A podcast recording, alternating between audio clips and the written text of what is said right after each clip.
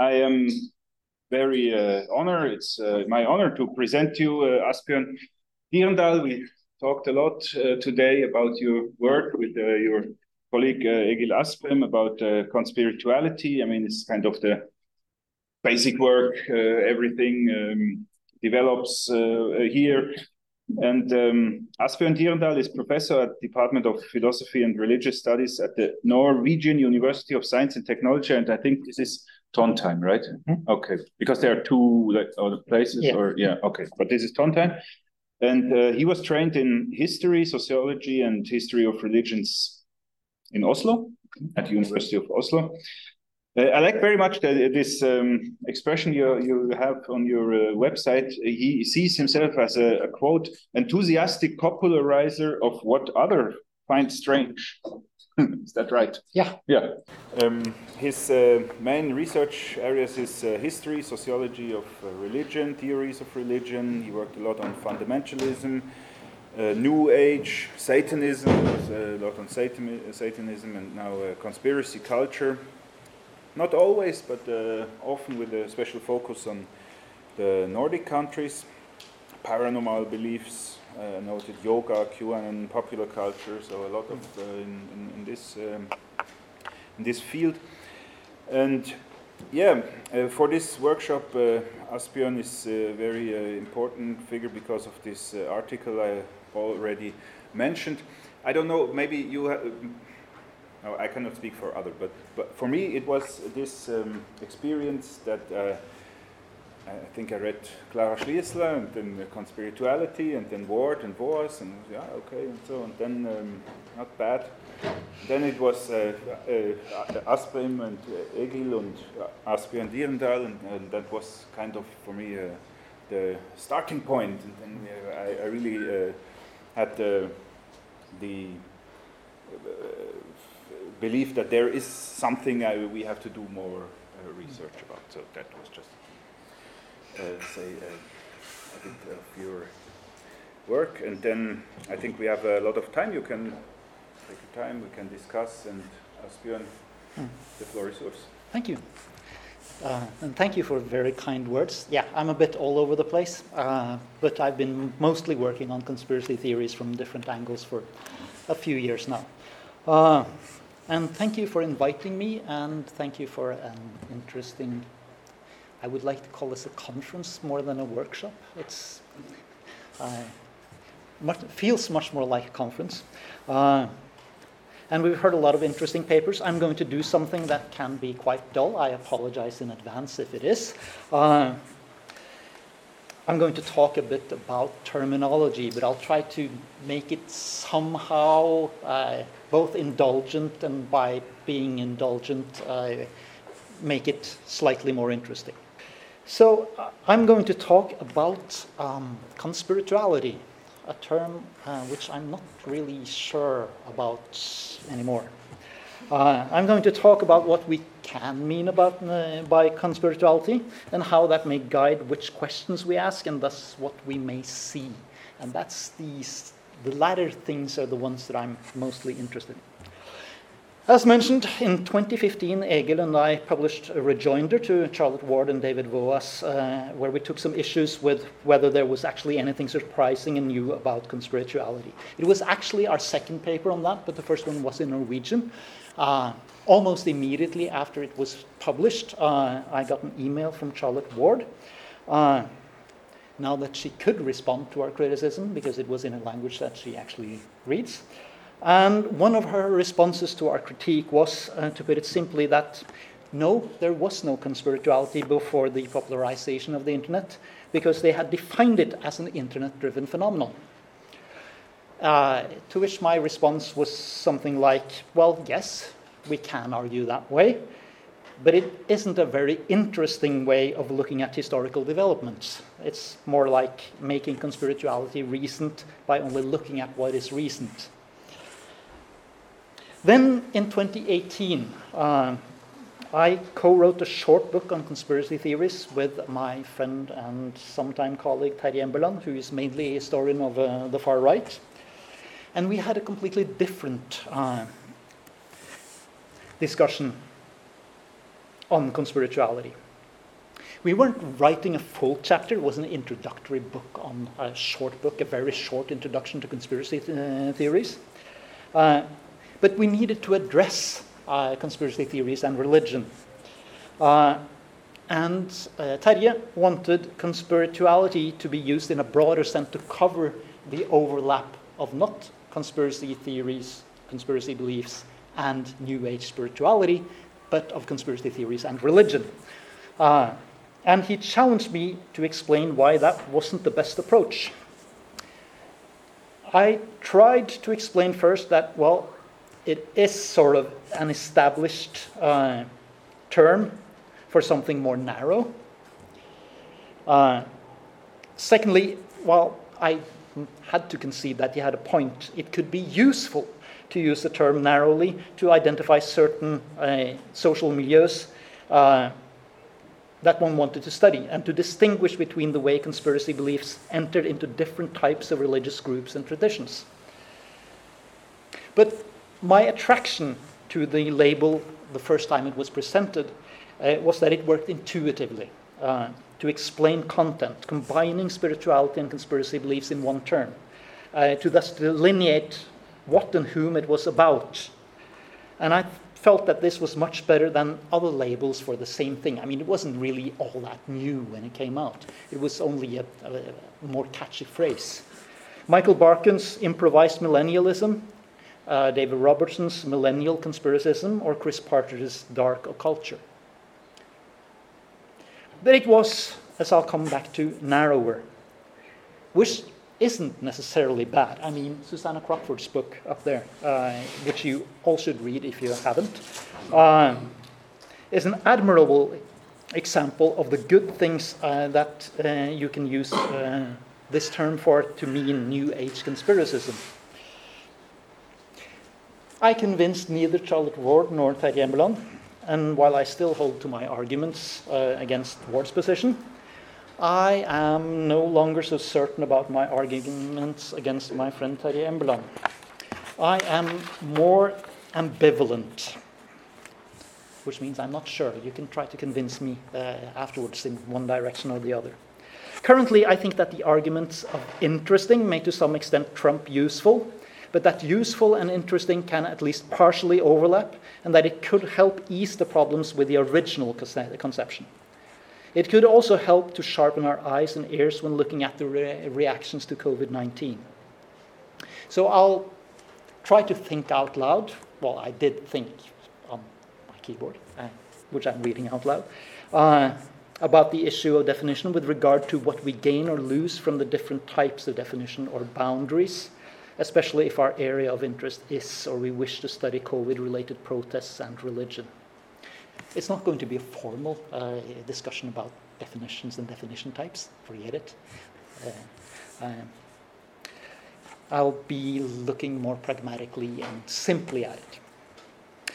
So, with apologies to those who come armed with a fresh reading of uh, the papers in question, I will rehash some of the general points from earlier papers, and thank you for all who have already done some of it, so I'll skip quick.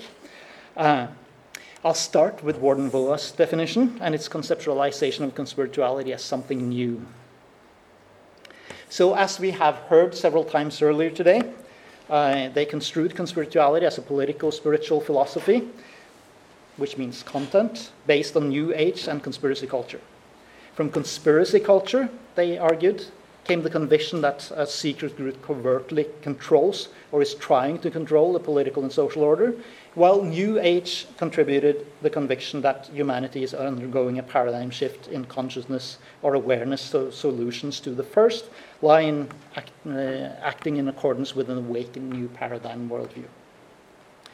Now, one of the problems with this definitions, there are many, is that uh, much like earlier academic constructions of New Age, this is an emic understanding. Uh, because Charlotte Ward is a conspiritual insider. Uh, so it's a sort of autobiographical, I guess, in, in one sense. Uh, Ward Voas looked at what they called a hybrid of conspiracy theory and alternative spirituality, and the conceptualization open for reading the adoption of conspiracism into alternative spirituality as one part of the paradigm shift into consciousness, which is something I've also encountered before uh, among people in, involved in New Age conspiracism.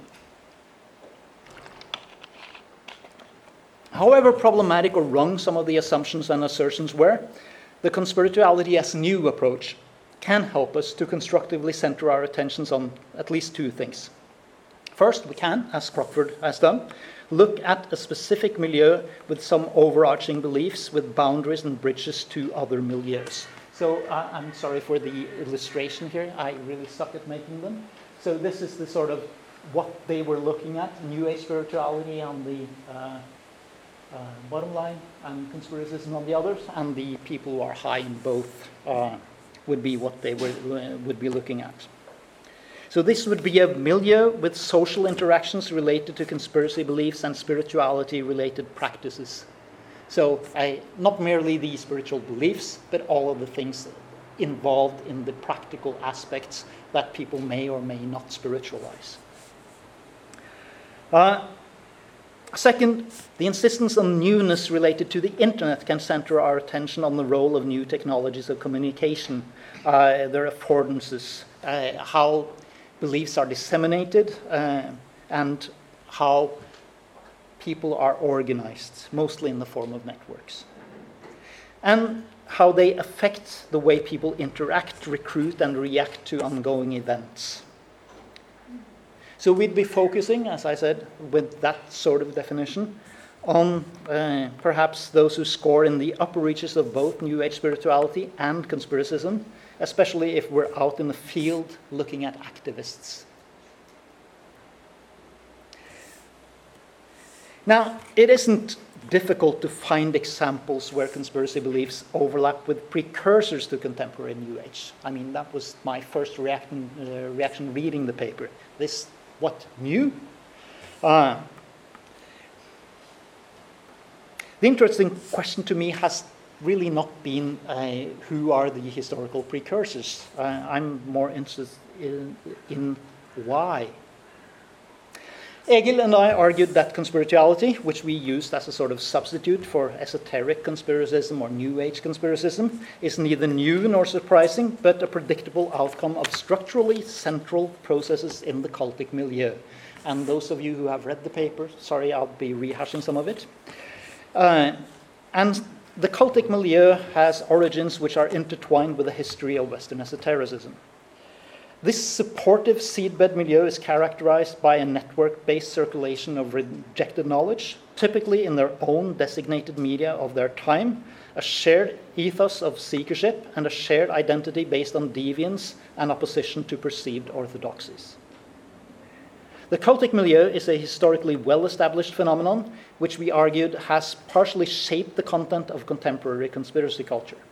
The tropes about secret societies and hidden masters guiding history may originate as esoteric identity narratives told in certain contexts for effect, but as we all know, uh, having looked at basically almost nothing of this, they can be easily inverted and made into conspiracies. One group's ta- uh, tales about societies of the wise doing good can quickly become another's tale uh, of evil conspiracy, including in esotericists infighting. Conspiratorial tropes and perceived deviance have become crucial to group identity work in the cultic milieu, constitu- constituting the way history is remembered, both the, within the milieu and by its real and imagined opponents.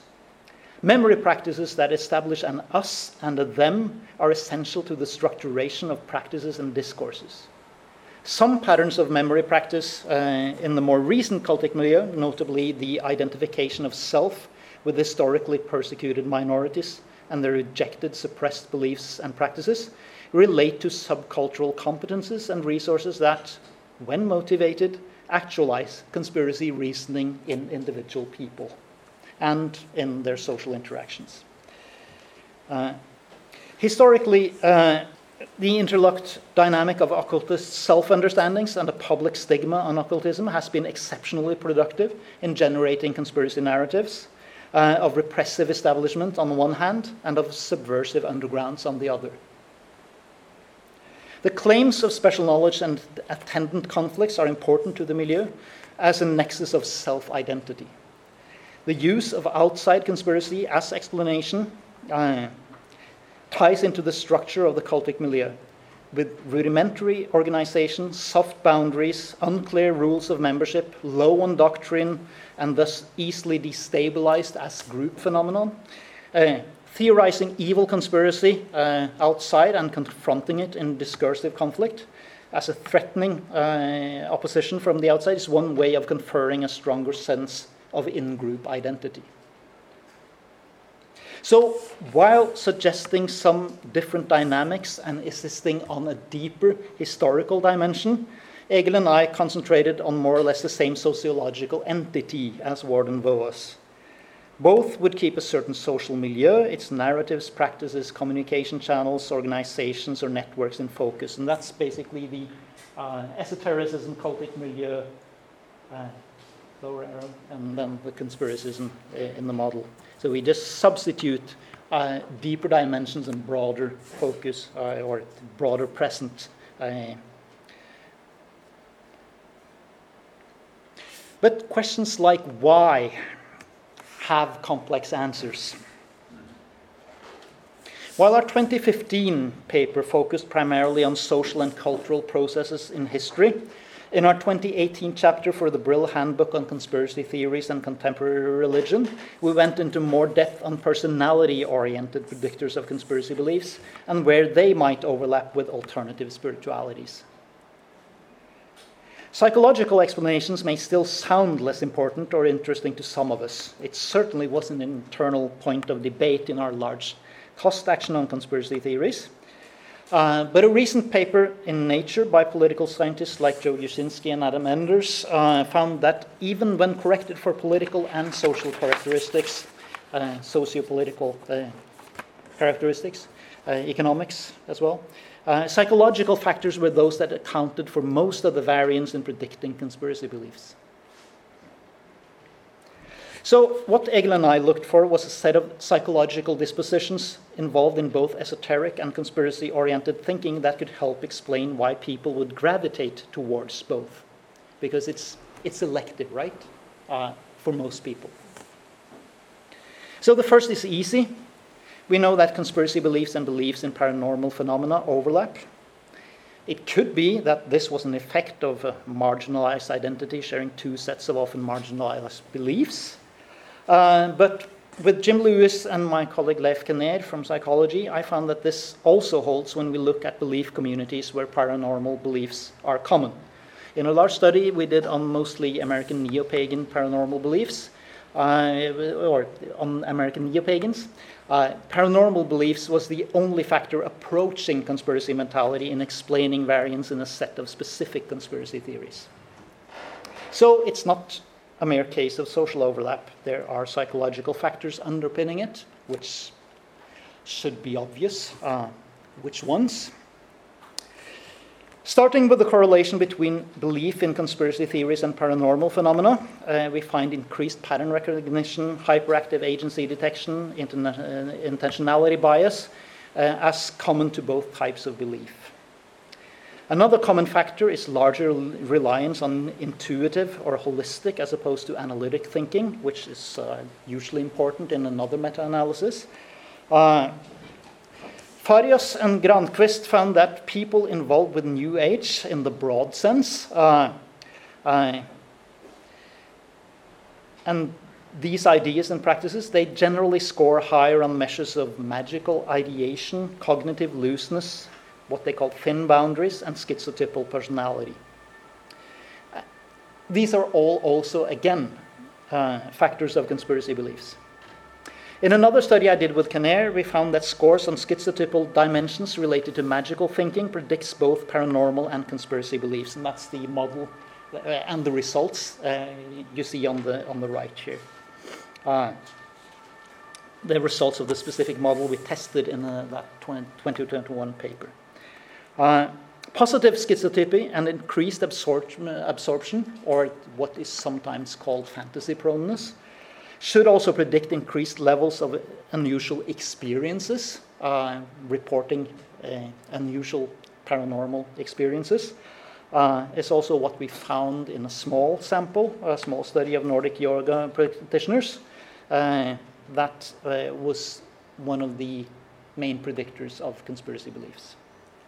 Individual personality traits such as positive schizotypy, holistic thinking, magical thinking, conspiracy mentality, absorption, and thin boundaries are among the factors that make a person more likely to find parts of the cultic milieu attractive. It's an attractor. This means that participants in alternative spiritual networks character, uh, characteristic of the cultic milieu may already be slightly more prone than the general population to find a conspiratorial logic in threatening social events and significantly for the same psychological reasons that make heterodox belief systems uh, unusual experiences and esoteric practices more intuitive and plausible to them than they do to others. We argue that these factors should combine with factors on the social level, like the marginalization of both beliefs and the precarious economic status of certain practices. When experiencing a lack of social accept, or even worse, skeptical criticism uh, of beliefs and practices, the increased tendency uh, to blend thoughts and feelings, which is what thin boundaries means, uh, would assist the process of uh, what is called motivated reasoning even more strongly than in other cases of threatened identity, leading to increased motivation to use conspiracy theories as a theodicy. Some of these factors belong to the individual level, but may simultaneously relate to social processes. Social marginalization may increase a common thinking style related to the motivated rejection of official mechanisms of information generation and expert opinion. This works well with the finding of Enders et al. that anomie accounts for the largest parts of the variance in conspiracy beliefs.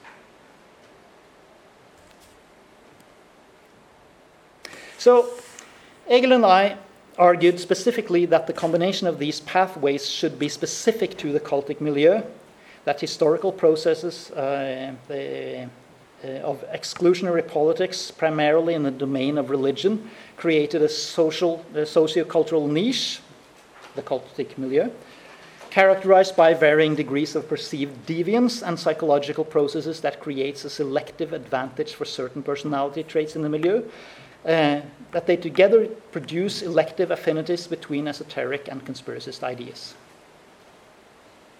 I think the model we described is fairly good and plausible, and we have tested some of it, and I think other results mostly strengthen it, not all of it. Uh, however, I'm not so sure it is quite as specific to esotericism cultic milieu or alternative spiritualities nexus as we made it out to be. And that's my sort of self doubt here. Some of these mechanisms may relate more specifically to the social field of alternative spirituality. I'm not sure. Farias and Granqvist found that magical ideation, cognitive looseness, thin boundaries, and schizotypal personality was only related to New Agers, not more established religion like for instance, a Christian identity. But we have, to my knowledge, little in the way of later comparable research to say for sure. However, we have plenty of results on other dimensions uh, conspiracism and alternative spirituality share, uh, which show they also share them with other types of religion. For instance, the really important holistic intuitive thinking Similarly important, anthropomorphism, intentionality bias, hyperactive pattern and agency detection, and teleological thinkings, which are only some of them. Uh, the American political psychologists Eric Oliver and Thomas Wood took another route into this territory when constructing their intuitionism scale for uh, uh, their book Enchanted America. The scale combines scores on apprehension, pessimism, and symbolic thinking scales. Symbolic thinkers, they write, are more apprehensive and vice versa, and symbolic and apprehensive thinkers are more pessimistic. And so these load on one factor, and they all predict uh, conspiracism.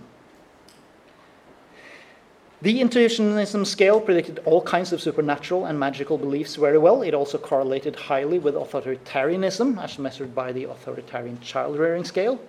Uh, and thus, it is no surprise to some of us at least that it also predicted conspiracy beliefs very well. But, and here's the crux uh, the typical intuitionists, they were not New Agers.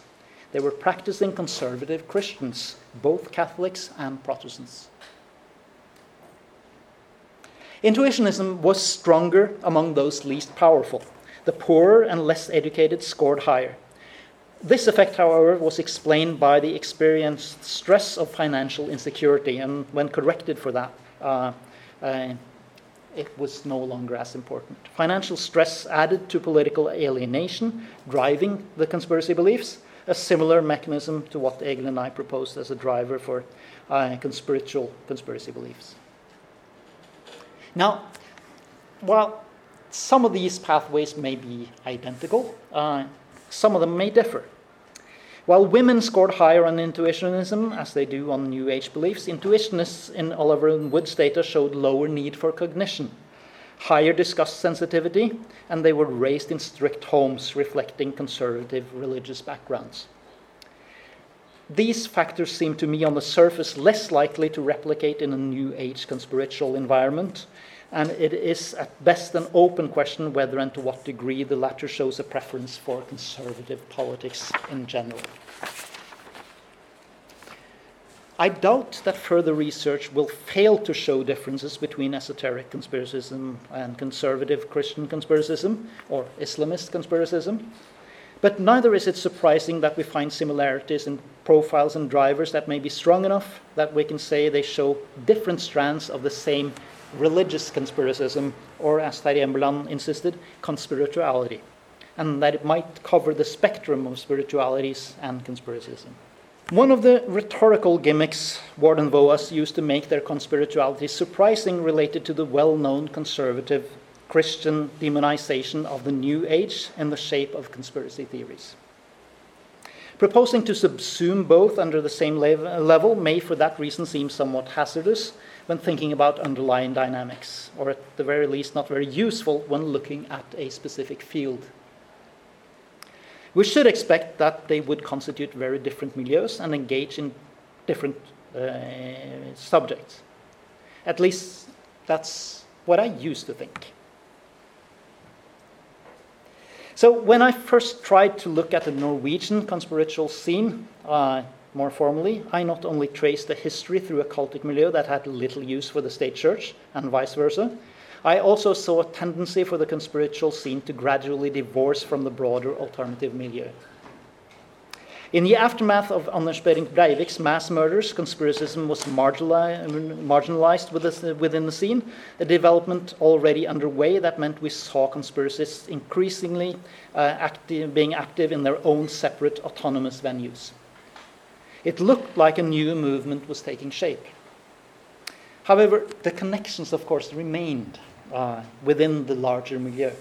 The dynamics driving conspiracy theorizing were still active uh, in the scene that tried to drive the worst conspiracies out, and activities in the devoted media and physical meeting spaces slowed. Until COVID, that is. Already during the early phases of COVID 19, it became clear that while conspirituality entrepreneurs had their own devotees and their own spaces, the attraction of conspiracy theories reached the alternative milieu more broadly.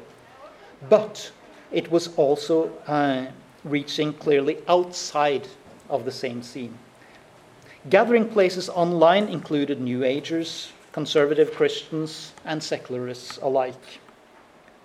When the protests moved into physical spaces, we saw the same in Norway uh, uh, as we saw many other places. We saw adherents of charismatic Christian nationalism and alternative spiritualities gathered under the same banners to hear the same speeches.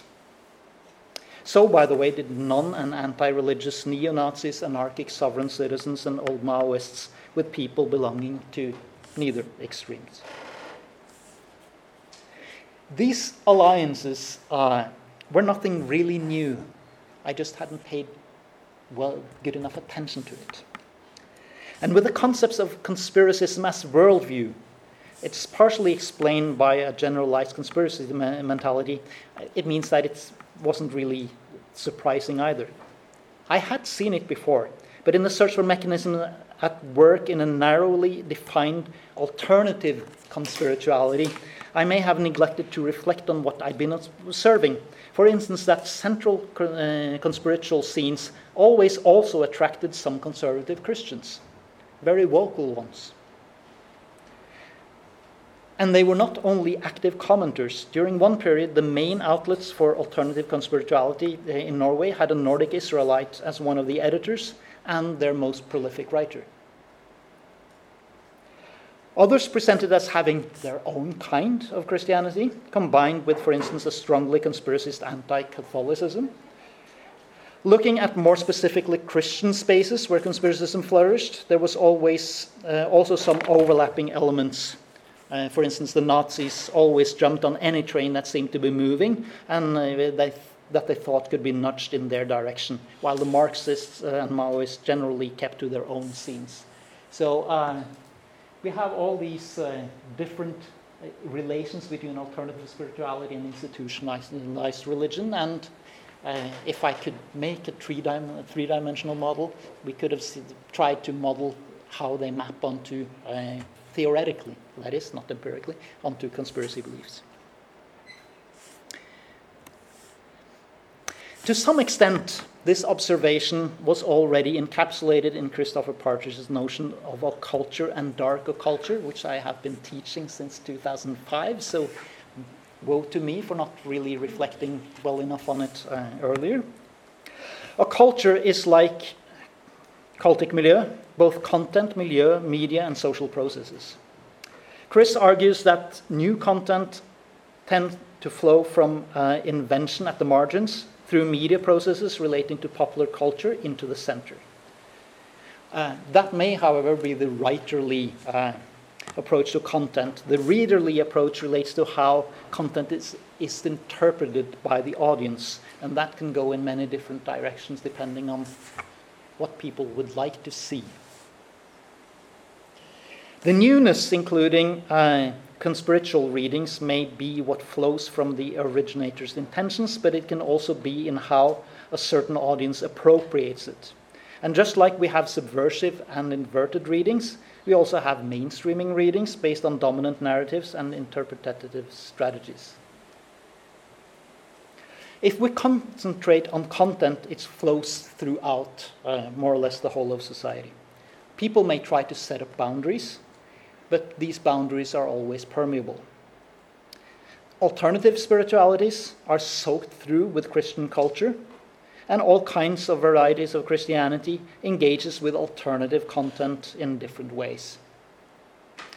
In practice, this means that while parts of the alternative milieu are hostile to Christian references, uh, others have some form of Christianity, Christian narratives, and modes of interpretation as their main point of reference, and even those who are opposed are also soaked through with all of these references and may use them consciously or subconsciously.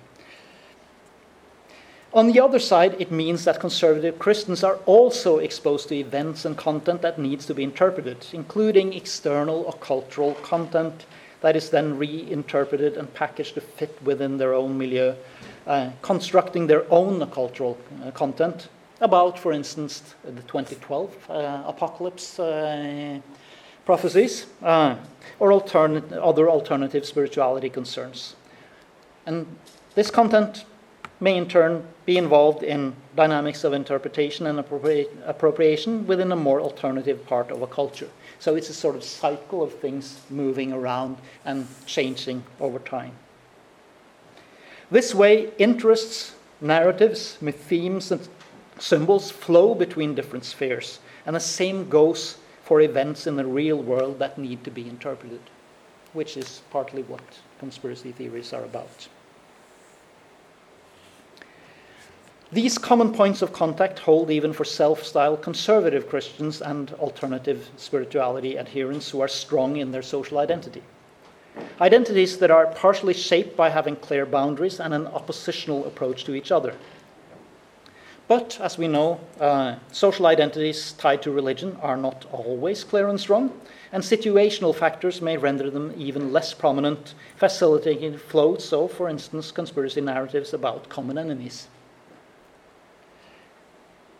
This ties back into other common narrative tropes, uh, those about persecution and suppression, which Egil made a huge point out of.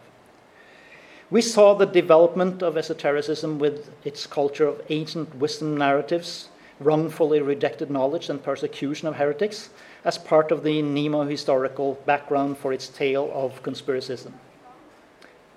It may be wrong to say that these narratives mirror a Christian tradition, I'm not sure, uh, but it's easy to find conservative Christian expressions and narratives related to them being a marginalized and oppressed group subjected to witch hunts and needing to fight back against the evil powers that be. This goes especially for the apocalyptic and demonological literature. Uh, a Christian dark occulture uh, that is related to tales of demons, apocalypses, and conspiracies, and is one of the spaces where we find clear antagonism with general occulture expressed. The kind that could make us think alliances looks uh, surprising. At the same time, these, by their very active opposition, also tended to be deeply involved with histories of the occult, while also tying into other contemporary events and cultic milieu interests like UFOs, cryptozoology, alternative treatments, and the like. They acted to some extent as just one more competitor on the same market looking for market shares in the attention economy, sharing many of the same interests, narrative structures, and esoteric interpretative strategies that constructs connections and causal narratives between domains and actors. The latter are so common that the literary theorist Samuel Cole called it uh, called these uh, fundamentalist strategies rather than esoteric strategies. So these arrows means we're looking at relations we can also look comparative in comparison. I'm interested in, in mostly in relations. So, seeing conspirituality as religion and conspiracism in conjunction and using this larger category as a starting point, rather than targeting a specific and often reified or just badly conceptualized religious tradition, obviously would not mean to see everything as more of the same. But that there will be differences as well as overlap is one of the points. Tweaking the perspective just a little bit by a simple means can open our eyes to other and I think interesting research questions. To what extent are there, for instance, clear differences between these identities we tend to treat as given? I mean, yes, if the identities are strong, they're different. But sometimes they're part of just being me, I am my kind of spiritual, I am my own type of Christianity. Uh, to what extent are there differences or similarities in causes, consequences, or contents? Now, we all choose what research questions we want to ask. Uh, my interest in, in, recent years have been more in the high on conspiracism, with or without a religious dimension. Uh, it fits with my interest in the role of conspiracism in extremism and vice versa, which is sort of is there one? How or when uh, does conspiracy theories mobilize within extremist groups? Does it work as an attractor for potential adherents? If so, for whom and when does it do so? Uh, conversely, how and when do conspiracy theories work in radicalization, especially to violent extremism? In short, the very usual, ordinary, simple questions that people working on radicalization and extremism like to ask. If we are interested primarily in the overlap of religion and conspiracy beliefs, for instance, in the similarities and differences uh, between religious groups or religious identities with regard to conspiracism, we may ask questions in many different areas. One of them relates to what role, role religious differences plays while networks and social identities may, for instance, partially overlap, they can also be mostly distinct, but not completely so. This would likely be the case when religious identities are strong and exclusive. Uh, which should mean that overlap in collective social action is more likely to come uh, what uh, Clare Birchall and uh, Peter Knight calls uh, mere adjacency, people acting side by side without real integration, uh, and with temporary and marginal alliances that quickly fall apart, which is one of the things that I noticed when uh, the conspiritual scene was in a downfall in Norway after Breivik all the neo Nazis uh, sort of found another place to play because there was no action and no attraction there anymore. The train wasn't going their way anymore. Some of the underlying dynamics with regard to causes and consequences will also almost certainly differ between religious groups, also tied to the expressions of which specific conspiracy theories are being adopted. In our analysis of American neo pagans, for instance, social dominance orientation was very low, and consequently so were belief in conspiracy theories appealing to a hierarchical sorting of social groups. This would likely hold for authoritarianism by most measures, which on the opposite side tends to be strong in fundamentalist leaning identities. Oliver and Wood argue that child rearing practices and ideologies influence these factors. I know that some of uh, Karen Douglas's students have found some of the same things. Uh, my partial presumption is that these may differ uh, between different religious identities. Uh, with regard to consequences, one group seem more engaged in gun culture and politics uh, that influences law than others, and are more engaged in conspiracy theories about marginalized groups. By which I mean anti Semitism and Islamophobia and anti queer, anti trans conspiracy theories, which is the big thing at the moment. Uh, but these conspiracy theories may again be one part, at least, of the explanation for a, drop in the rate of Americans identifying themselves as evangelicals currently. I'm also interested in the relationship between high conspiracism groups and the very low conspiracism groups, or more precisely, highly engaged anti conspiracism groups. How do the dynamics do, between these groups work? What do they do? How do they play out under different circumstances? How do the dynamics influence, if at all, those in the middling ranges? Those who really couldn't care less most of the time? Everyone wants to have these people in the middle somewhere in there uh, be interested in what they're saying, but they're not. Uh. Back to an example on social media and other spaces, conspiracy theories have long been part of the pseudoscience wars, a fight between skeptics and believers in both religious and religiously neutral pseudoscience. They are, at least at times, engaging in oppositional identity construction, similar to other forms of culture wars, and these wars by design leak into public debate. Well before, but especially during COVID, I made a note of something that seemed like a parallel constitution and solidification of social identities by these means. Each party identified positions as either woo or skeptic. With, for instance, skeptics not accepting of new atheism being labeled by their own as not true skeptics. No true Scotsman would, uh, yeah, uh, on the one hand, and those arguing for spirituality without conspirituality uh, being dubbed as secret agents of the skeptics. Now, on the other, each looked to convert eligible in group members. During COVID, the public ceased to see this as primarily amusing if they looked at it at all. And the vaccine hesitant, the conspiracists, and COVID deniers were suddenly being interesting people, and they were presented as public enemies. What did this conflict do with regard to mobilizing among strong conspiracists and their likely uh, recruiting arena? To what extent did it harden identities and sharpen conflict over time? For which audience and or group was the effect more lasting and more effective? How did it affect different groups' representation of how widely adopted their own stance was, which is an important element in, in uh, how people view themselves as legitimate or not. There is also a set of dynamics that should be relevant between those high and low in conspiracism when they identify highly with some religious group, especially within the same tradition. These dynamics uh, will again vary, for instance, depending on the availability and status of authority and opinion leaders.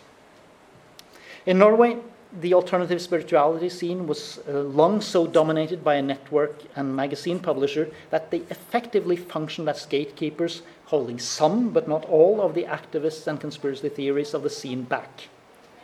Uh, social media, 9 11, the war in Iraq, and the banking crisis helped to change that. Uh, then, established churches and organizations tend to be lower in most conspiracy beliefs, not necessarily all of them, and may work actively at interreligious dialogue and other activities keeping certain forms of conspiracy beliefs at bay.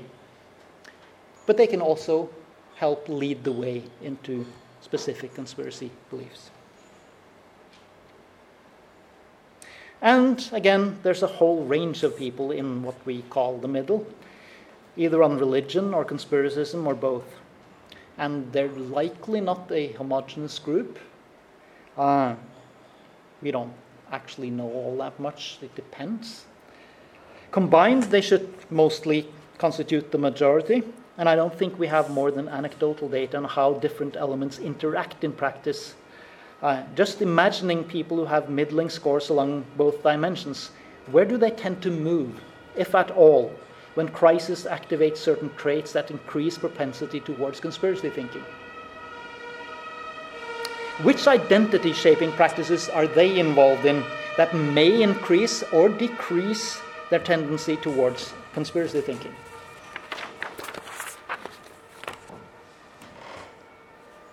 So, to round off, keeping conspirituality as the intersection of conspiracism and alternative spirituality it does have some obvious upsides with regard to keeping its immediate and intuitive associations, and it helps to narrow the field of study, which is good.